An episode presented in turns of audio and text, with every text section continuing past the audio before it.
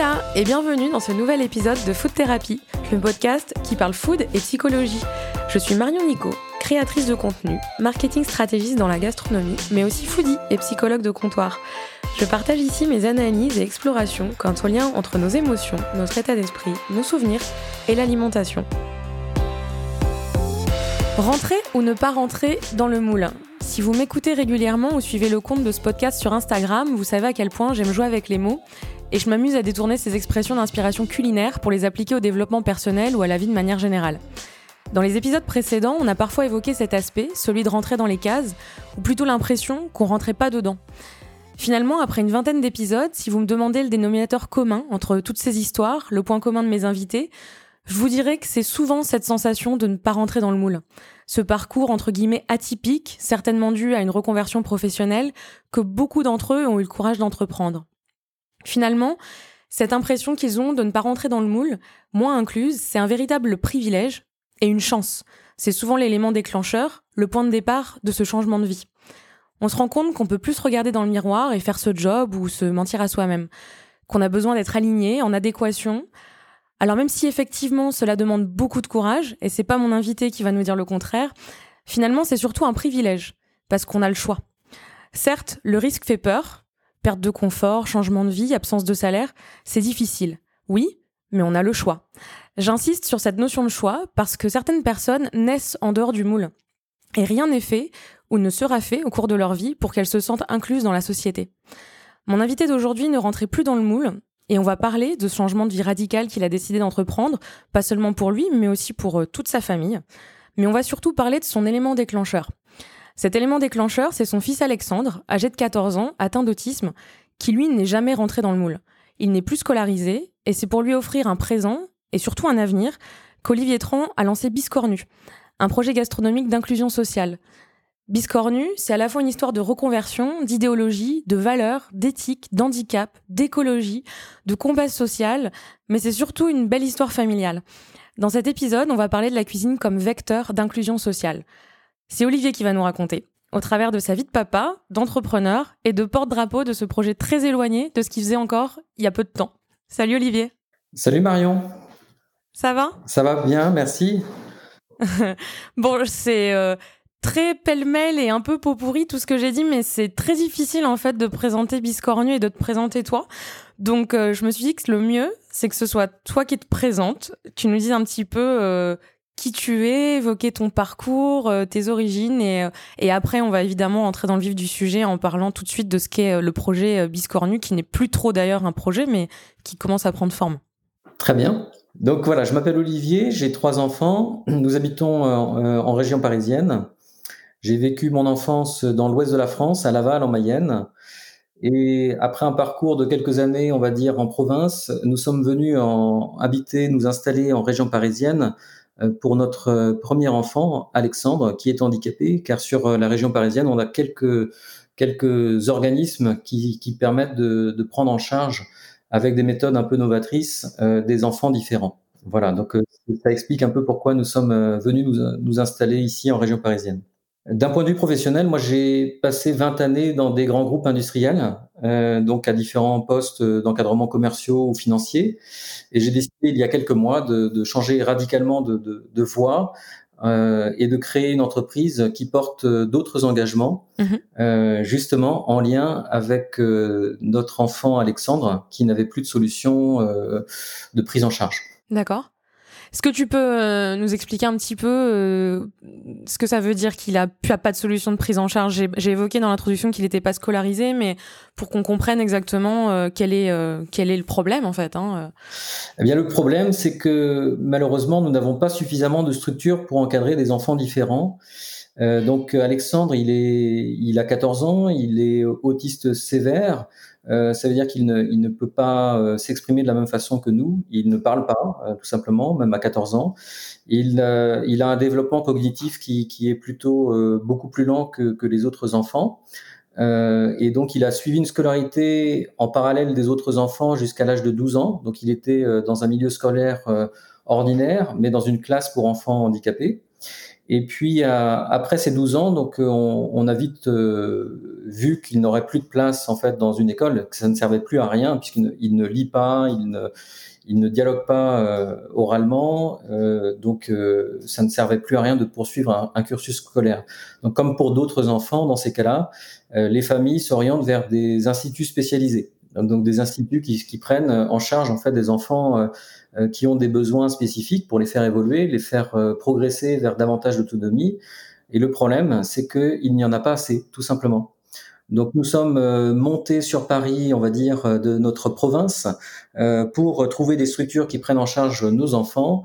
Et, et au bout d'un certain temps, en fait, on se rend compte qu'il n'y a plus de solution. Et dans ces cas-là, quand on partage ce constat-là avec d'autres familles, eh bien, euh, soit on attend qu'il y ait une place qui se libère quelque part dans un des instituts, mais c'est aussi un combat qui, peut prendre beaucoup de temps. Dans notre cas, euh, ça fait sept ans qu'on est déjà en liste d'attente pour avoir euh, une place dans un institut spécialisé. Donc sept années que nous attendons une réponse positive. Et au bout de ces sept années, en fait, et après deux ans passés à la maison, hein, euh, on se dit que c'est plus possible, euh, que si on veut vraiment offrir quelque chose ou un avenir, aussi petit ou aussi minime soit-il, eh bien, il faut entreprendre quelque chose. Si on n'entreprend pas, il ne se passera rien. Voilà.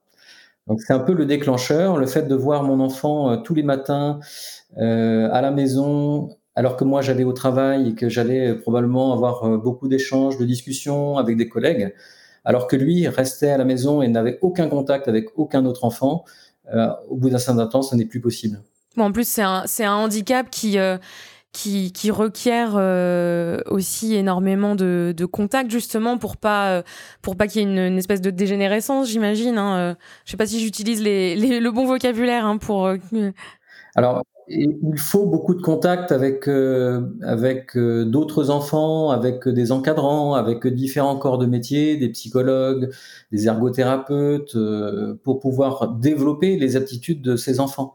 Euh, donc, il faut les ouvrir davantage au monde extérieur. Il faut qu'ils puissent s'intégrer dans la société. Et pour ça, ça passe par du contact. On peut, on imagine très bien que si on est exclu de la société, si on n'a pas des contacts, euh, on va pas être en mesure euh, de, pouvoir créer, de dialoguer, de pouvoir créer des contacts et, des moyens de s'intégrer dans, la société. Donc voilà, on, est dans un cas en fait extrême où euh, laisser à la maison, eh bien, ce n'est pas le moyen de pouvoir envisager un avenir. Donc toi, tu t'es dit, j'imagine, avec avec ta femme, qu'est-ce qu'on va offrir, comment offrir un avenir à notre fils, sachant que la société ne nous accompagne pas et n'a rien prévu euh, à cet effet, en fait. Voilà, ça, c'est malheureusement un constat partagé par beaucoup de familles, euh, donc du, du, qui vivent le handicap au quotidien comme nous. Euh, donc, à un moment donné, après un parcours comme le mien où j'ai pu entreprendre des gros projets dans des dans des groupes industriels, donc qui avaient beaucoup de, de complexité, on va dire, à, à gérer, à organiser. Euh, on va dire que j'avais des armes et des atouts pour pouvoir euh, imaginer des solutions euh, éventuelles pour, pour, pour ce genre de cas de figure. Donc je me suis dit que arrêter de travailler pour un, on va dire, un développement industriel et consacrer justement cette expérience et cette énergie une autre cause qui permettrait d'intégrer davantage l'exclusion dans nos sociétés, d'intégrer davantage ces enfants qui sont différents et ces adultes après, euh, ça me paraissait une, une, belle entreprise et un moyen de mettre au service euh, du plus grand nombre mon voilà mon, expertise, mon expérience et, mon énergie. Ouais, pardon, je mentionnais aussi en, intro, euh, il y a aussi en fait en parallèle toi ce, ce, cette partie où toi tu te dis en, même temps, je rentre plus dans ce moule. Qu'est-ce que je fais? Pourquoi je travaille dans, dans ce secteur qui est totalement en désaccord avec euh, mes valeurs, celles de ma famille, etc. Alors, disons qu'il y avait une, une prise de conscience déjà depuis un certain temps que dans un monde où les ressources sont finies, de les exploiter euh, comme si elles étaient infinies, c'est bien, c'est bien sûr un petit problème euh, à terme hein, qu'on connaît de plus en plus, avec des conséquences qu'on peut tous constater. Euh, donc c'est certain que c'était un, il y avait une dissonance dans, dans même l'approche euh, du travail, de savoir quel est le sens qu'on donne euh, en, en, venant au travail. Est-ce que c'est pour développer quelque chose qui est vertueux pour nos enfants? Euh, Et puis en même temps, en parallèle de ça, il y a une prise de conscience euh, familiale également, parce que j'ai mes deux autres enfants qui, eux, euh, ont eu, on va dire, des interrogations très fortes et très vives dès, dès leur plus jeune âge, donc dès l'âge de 5-6 ans. Ils ont eu la... Ils ont quel âge actuellement? Pardon? Ils ont quel âge euh, actuellement? Euh, Ils ont 12 ans et 8 ans. D'accord. Voilà, donc ça fait quand même plusieurs années que, que les, les deux autres enfants euh, étaient éco-anxieux. Donc, c'est-à-dire qu'ils avaient développé une certaine anxiété avec tous les dérèglements climatiques. Donc, euh, à, à, force d'entendre en fait les, les événements euh, climatiques qui se produisaient un peu à, aux quatre coins de la planète, dont en France, hein, avec les sécheresses, les pics de chaleur, euh, eh bien, ils avaient une certaine appréhension de l'avenir. Donc, il y a, il y a ouais. cette euh, appréhension qui était aussi au cœur de notre famille et qui s'est développée au fur et à mesure des, des, des mois, des années. Euh, et donc, euh, le fait d'entreprendre un chemin qui soit vertueux, c'était aussi une manière de, de montrer qu'on peut également entrevoir une économie beaucoup plus vertueuse, euh, du moins qui aurait une empreinte environnementale la plus faible possible. Donc il y a ces deux aspects qui se conjuguent dans Biscornu, d'avoir un engagement euh, euh, solidaire, de pouvoir euh, placer un peu les personnes en exclusion, en situation d'exclusion aujourd'hui, au cœur de notre société et, et, pourquoi pas de les, de les mettre en avant, euh, de, les même, de même de les mettre en, en avant-garde d'une société qui se voudrait la plus vertueuse possible. Mmh. Donc, si on est capable de transformer l'exclusion en excellence, eh bien, je pense que ce serait un formidable moyen euh, de, de, de, faire résonner un message d'économies différentes, euh, d'entreprises différentes qui se voudraient beaucoup plus inclusives. D'accord. Donc la mission de Biscornu, alors, on, va, on va dire concrètement euh, ce que fait Biscornu, parce que c'est vrai que pour l'instant, on dit que c'est un projet gastronomique, mais je pense que ça reste un peu, un peu vague. Qu'est-ce que fait Biscornu? Alors, Biscornu, c'est une entreprise euh, de restauration euh, qui élabore des verrines gourmandes bio à partir de fruits et légumes déclassés aujourd'hui jetés. Euh, donc nous les transformons euh, en recettes de chefs étoilés euh, mmh. par des personnes en situation de handicap. Voilà. Okay. Donc on fait du bien au corps, au cœur et à l'esprit avec un projet qui se veut solidaire et qui se veut éco-responsable le plus possible. Mmh. Donc euh, nous portons euh, différentes valeurs à travers ce projet. Euh, la première des valeurs, c'est effectivement celle d'être solidaire avec euh, toutes les personnes en situation d'exclusion. Donc, on voudrait faire rayonner euh, le fait que ces personnes-là, elles ont des talents insoupçonnés, des talents qu'on veut justement mettre en valeur et en évidence à travers ce projet. On veut euh, aussi démontrer que, euh, en ayant un autre regard sur les choses qui nous entourent, on peut passer euh, à côté euh, aujourd'hui hein, de, de, certaines choses, de certains ingrédients, comme des fruits et légumes qu'on jette. On peut passer ouais. aussi à, à, côté du talent de certaines personnes qui sont en exclusion aujourd'hui. Et d'où l'idée de créer en fait cette, euh, cette entreprise pour montrer qu'en en ayant ce regard un peu différent, en ouvrant un peu les, les œillères qu'on s'est fixées avec des normes, avec des standards, eh bien, on pouvait euh, considérer le talent euh, et tout ce qu'il y a de beau un peu dans ces différences. Et si on les portait ensemble vers un niveau d'excellence, eh bien, ce serait magnifique. Voilà, c'est ça l'objet, le, le, projet de Biscornu, de réunir cette valeur solidaire avec ces valeurs euh, éco-responsables. Donc, euh, nous ferons de l'anti-gaspillage en récupérant des, fruits et légumes aujourd'hui jetés. Et nous aurons à cœur de promouvoir du zéro déchet, c'est-à-dire de récupérer aussi les contenants. On va utiliser des contenants en verre, hein, des verrines, mmh. euh, qui permettront de faire des entrées, plats et desserts dans des, dans des contenants en verre. Et, euh, Donc avec un système de consigne, j'imagine Avec un système de consigne, tout à fait. On va récupérer comme ça tous les contenants euh, pour pouvoir les réintroduire euh, dans la production. Donc j'imagine que ça va être destiné euh, à, à, un réseau B2B pour ensuite être distribué euh, à terme euh, dans, dans, divers réseaux de distribution. Comment ça va fonctionner? Alors, pour revenir sur juste les deux points essentiels, hein, la mission, la question de, de départ, c'est quelle est la mission de Biscornu? La mission de Biscornu, c'est de maximiser le nombre d'emplois handicapés. Voilà, ça c'est une mission ouais. claire et nette. On veut accueillir le maximum de profils handicapés chez Biscornu. À partir de quel âge, pardon? Parce qu'à partir de quel âge les handicapés pourront... On peut euh, engager, embaucher des personnes avec un, contrat de travail.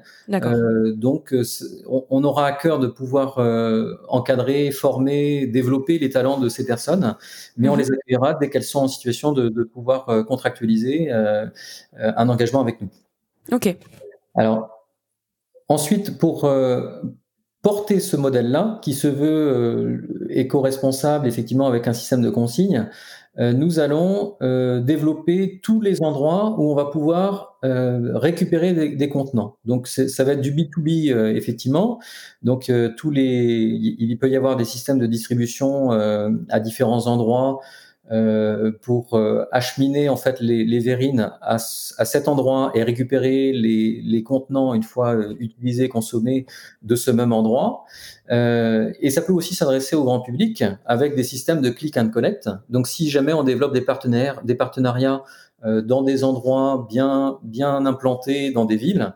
Euh, on va pouvoir aussi développer un, un on va dire, euh, un moyen de distribution qui sera plus direct envers le grand public. Voilà. Donc, il faut juste réfléchir à des façons de porter des verrines euh, qui permettent de, respecter tous nos engagements. D'accord.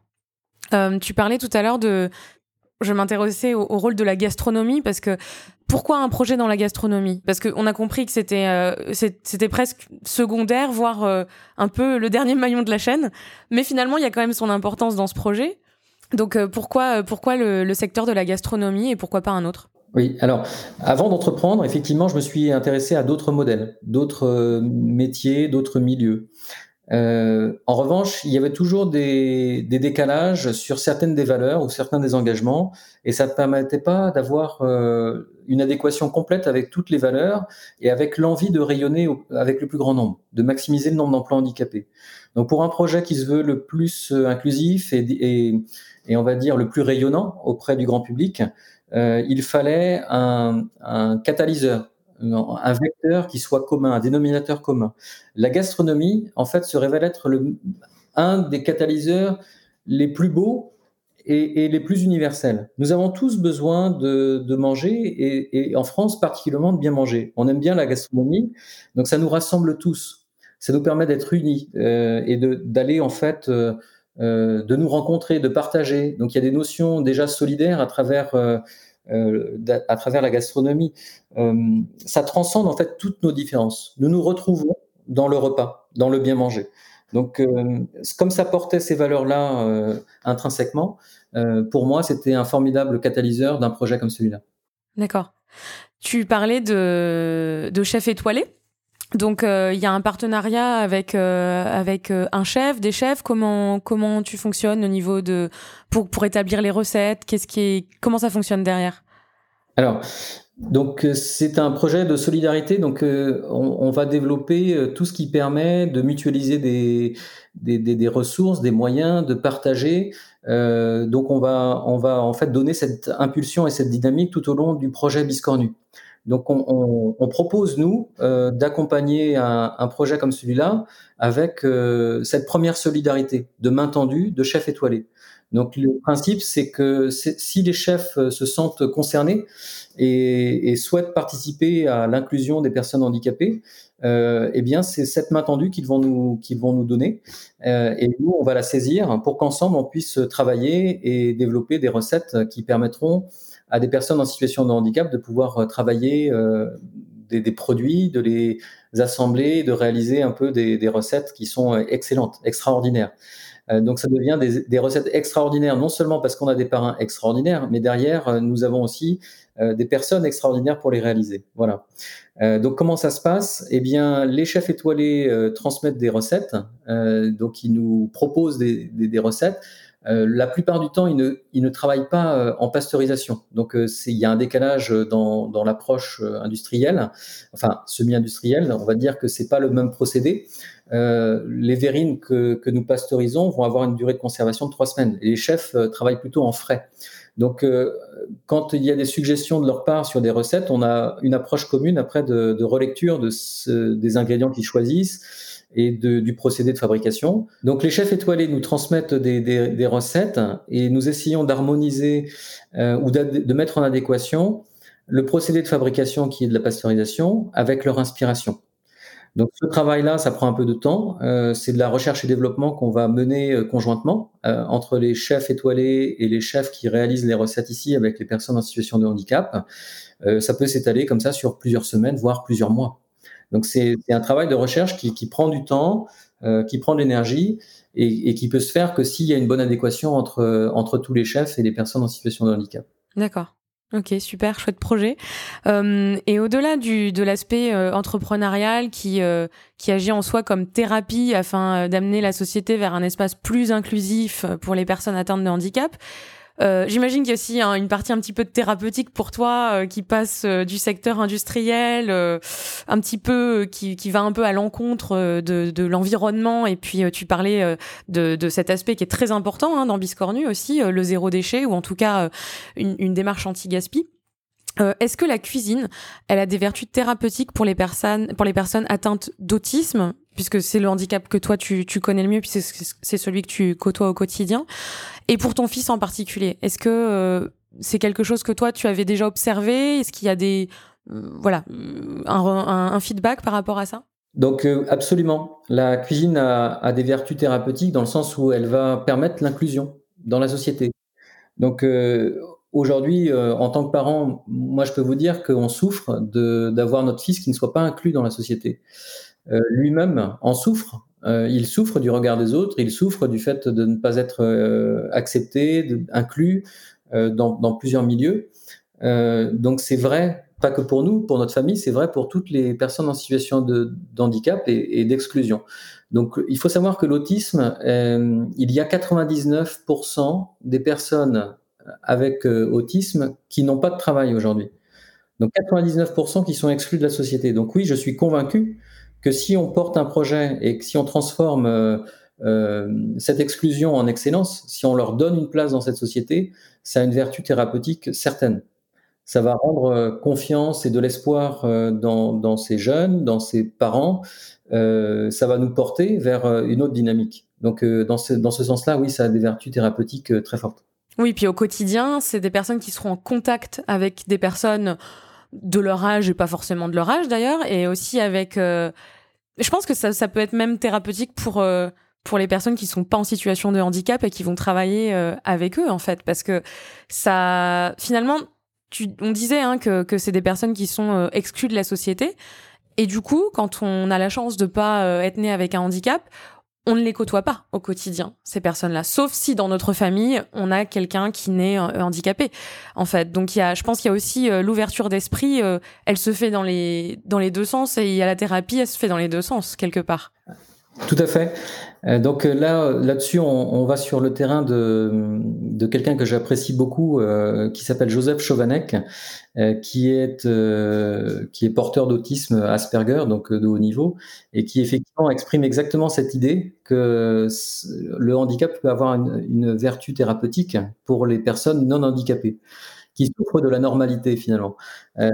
Donc c'est ça, c'est tout à fait ça, et, je pense que ça permet d'avoir euh, une vision bien plus large euh, de ce qui nous entoure, d'avoir une, voilà, d'englober un peu toutes les richesses, les talents qu'on, côtoie, mais que la société euh, n'apprécie pas forcément à, sa juste valeur, ou alors juste valeur. Donc c'est pour ça, dans ce sens-là, je pense que ça a une vertu thérapeutique effectivement dans les deux sens.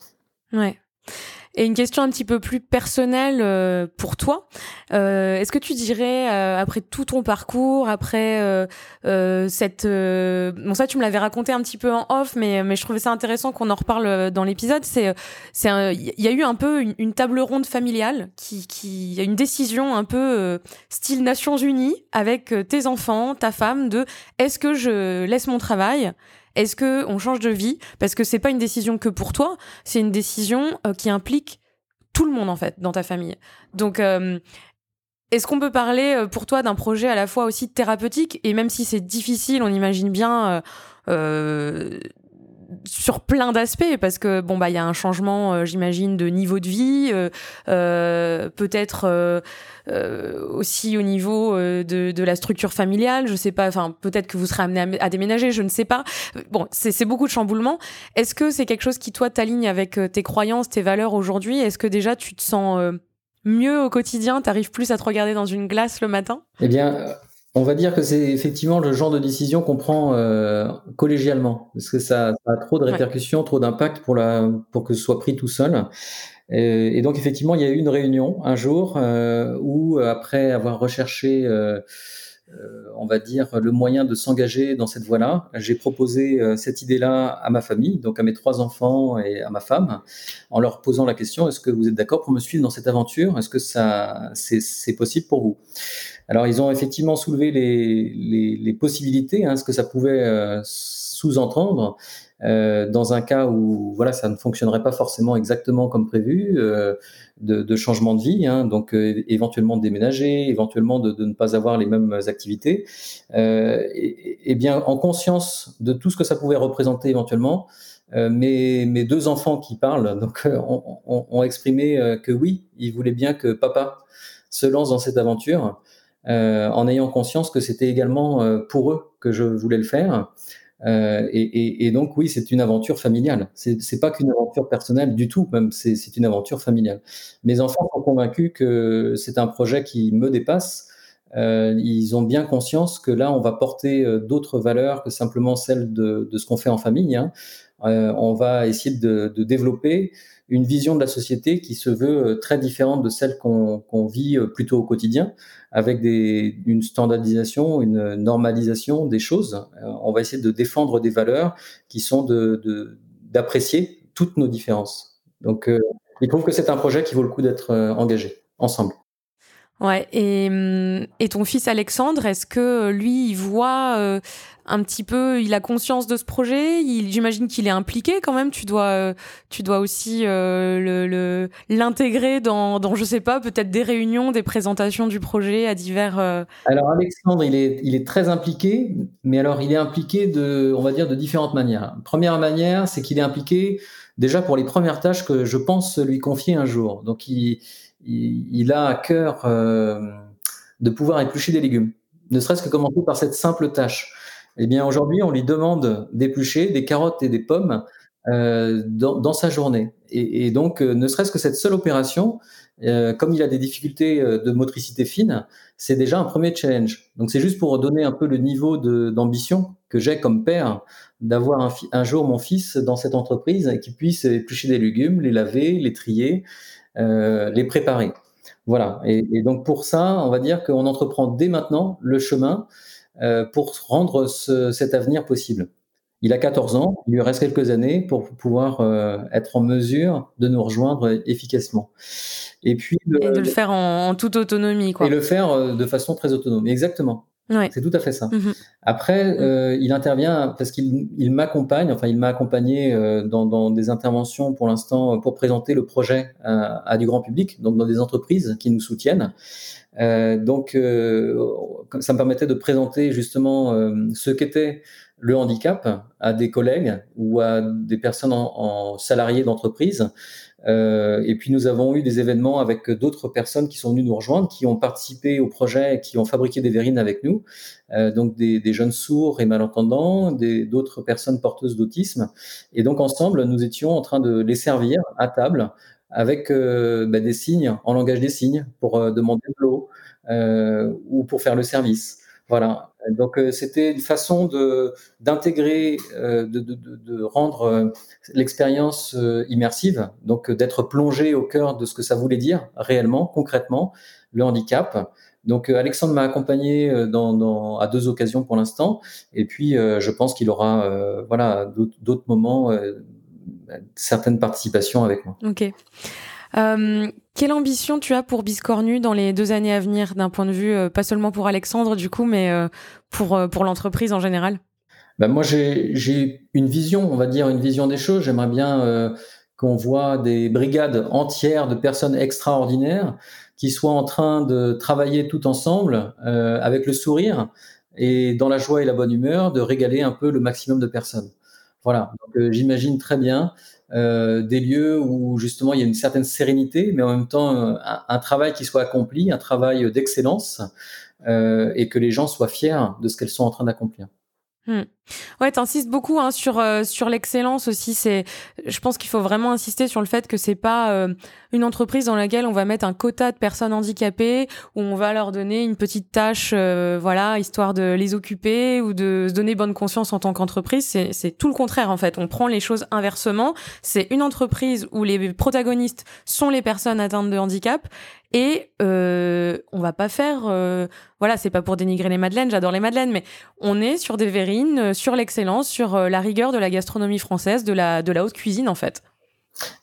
Derrière, c'est un symbole. C'est, on veut montrer que de l'exclusion, on peut en, en faire de l'excellence. Donc passer de l'exclusion à l'excellence, euh, c'est également passer de l'ombre à la lumière.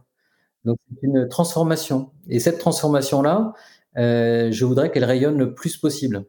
Je voudrais qu'elle rayonne auprès des autres collègues restaurateurs, des personnes qui sont capables aussi d'embaucher des personnes en situation de handicap.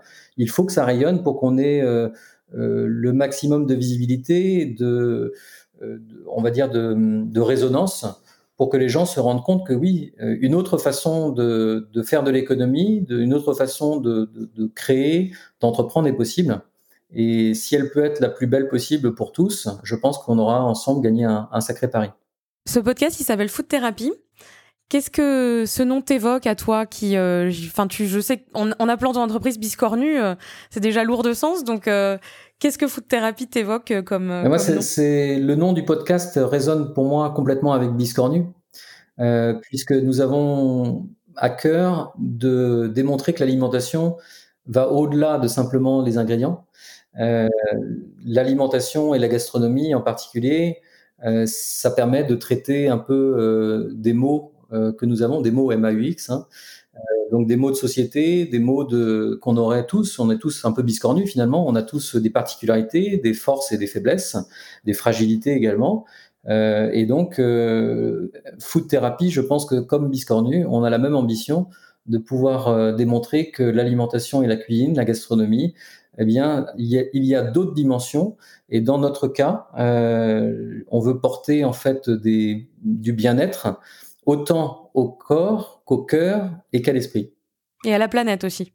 Et à la planète, évidemment. et ton food mantra, donc euh, ton, ton slogan de vie associé à l'alimentation euh, Effectivement, il y, a, il y, a, un proverbe perse qui, qui me plaît beaucoup. Euh, parce qu'il montre une certaine continuité euh, et, pour euh, aussi signifier que nous faisons un travail qui va se prolonger. Et donc, je pense que c'est en résonance avec ce que je viens d'expliquer du projet, qui se veut le plus large et englobant possible. je dirais que le, proverbe qui me marque le plus, c'est celui qui dit D'autres ont planté ce que nous mangeons, et nous plantons ce que d'autres mangeront.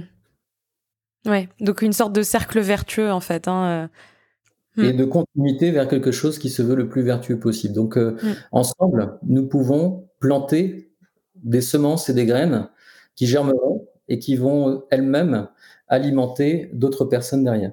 Mm. il faut planter pour pouvoir récolter euh, derrière. C'est aussi une notion de patience aussi hein, euh, dans, dans, ce proverbe finalement. Une notion de patience et de transmission et de partage. Voilà. Ouais. Et ça, ce sont des valeurs que je tiens à défendre particulièrement. Ouais. Ouais, tout seul, on avance. Euh, on avance. C'est quoi déjà On dit tout seul, on avance plus vite, mais euh, mais euh, à plusieurs, on avance plus loin. Hein c'est ça, ça Exactement. Ensemble, nous pouvons aller plus loin. Ouais. Et ton plat réconfortant, donc ça c'est vraiment une question très très personnelle, ton plat émotion? Que peut-être euh, que peut-être en tant que papa, je sais pas si, ça t'arrive toi de cuisiner euh, à la maison, peut-être que c'est un plat euh, qu'on te faisait dans ton enfance et que tu reproduis aussi à tes enfants. Alors oui, effectivement, il, y a bien un plat qui, qui m'est très réconfortant.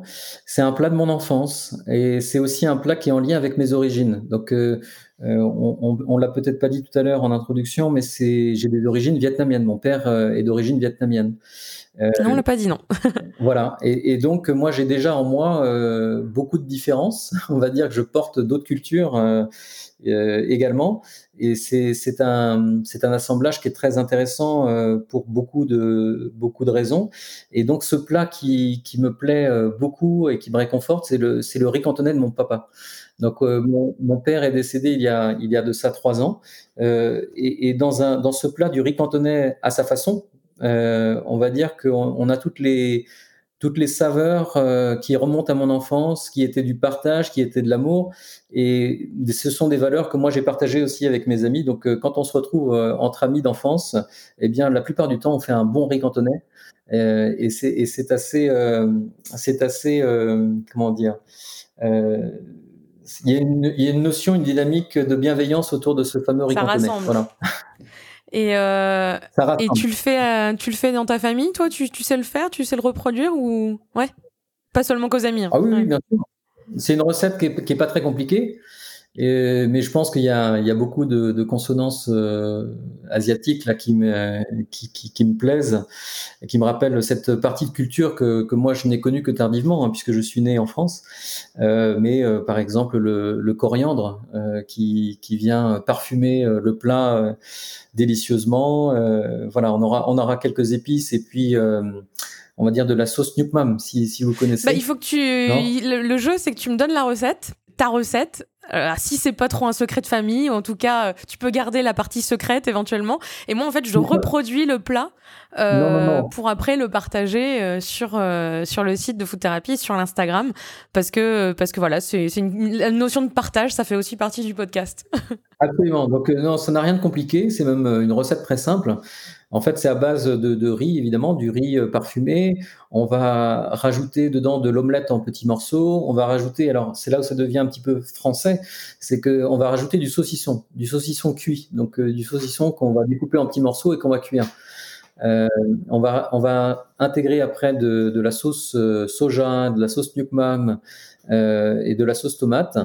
rajouter du coriandre, et, puis, euh, nous aurons euh, quelques oignons en complément. Et voilà, ça, ça fait un, bon riz cantonais. D'accord. Il y a des petits pois ou pas? Pourquoi j'ai une notion de petits pois, moi, dans le riz cantonais? Alors, Les petits pois, je pense que c'est plutôt une euh, francisation du riz cantonais, mais c'est pas la formule de mon père. Donc, il n'y a pas de petits pois dans, dans, mon riz cantonais. Ah oui, tu sais, c'est comme, c'est comme en France, quand tu achètes de la paella, on, te met du chorizo. Alors qu'en Espagne, c'est un, c'est absolument blasphématoire, en fait. Hein, de, tu peux te faire exclure du pays si tu mets du chorizo dans la paella. Donc, je pense que c'est euh, c'est la, version petit pois euh, paella tout à fait ça.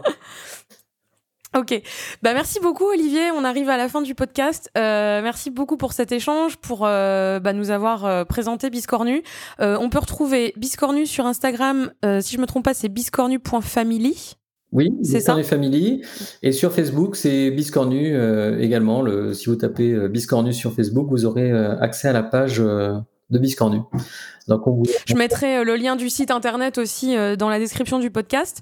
Et puis, euh, si jamais des personnes travaillant dans la restauration ou des personnes ben, en situation de handicap ou des personnes qui connaissent des, des, gens en situation de handicap sont intéressées pour, pour rejoindre le projet, ben, ils contactent Biscornu via, via le site internet, j'imagine. Absolument. Donc, nous, nous, nous sommes euh, preneur de tout conseil, tout soutien, toute aide. Donc ça, c'est important de le dire. Donc s'il y a des chefs cuisiniers qui veulent donner aussi cette dimension solidaire à leur métier, à leur travail, ils peuvent nous contacter. Euh, nous avons, euh, nous, développons aussi une association en parallèle euh, qui va permettre de former des jeunes euh, pour qu'on puisse les accueillir derrière chez Biscornu. Donc on, a besoin aussi d'engagement solidaire euh, sur la formation des jeunes pour leur apprendre les, rudiments du métier, leur apprendre quelques tâches simples. D'accord. Ok. Bon, bah, le message est passé. En tout cas, euh, bon courage et bonne, euh, bonne chance pour tout ce projet qui, euh, qui, bah, qui, est chouette. Ça va changer la société. Enfin, en tout cas, on met, tu mets ta pierre à l'édifice. Tu, tu sèmes la petite graine qui, après, on espère, sera récoltée par d'autres. tout à fait. On l'espère. Merci à vous. merci à Olivier. Merci à vous de nous avoir écoutés. À bientôt. Merci Marion. À bientôt.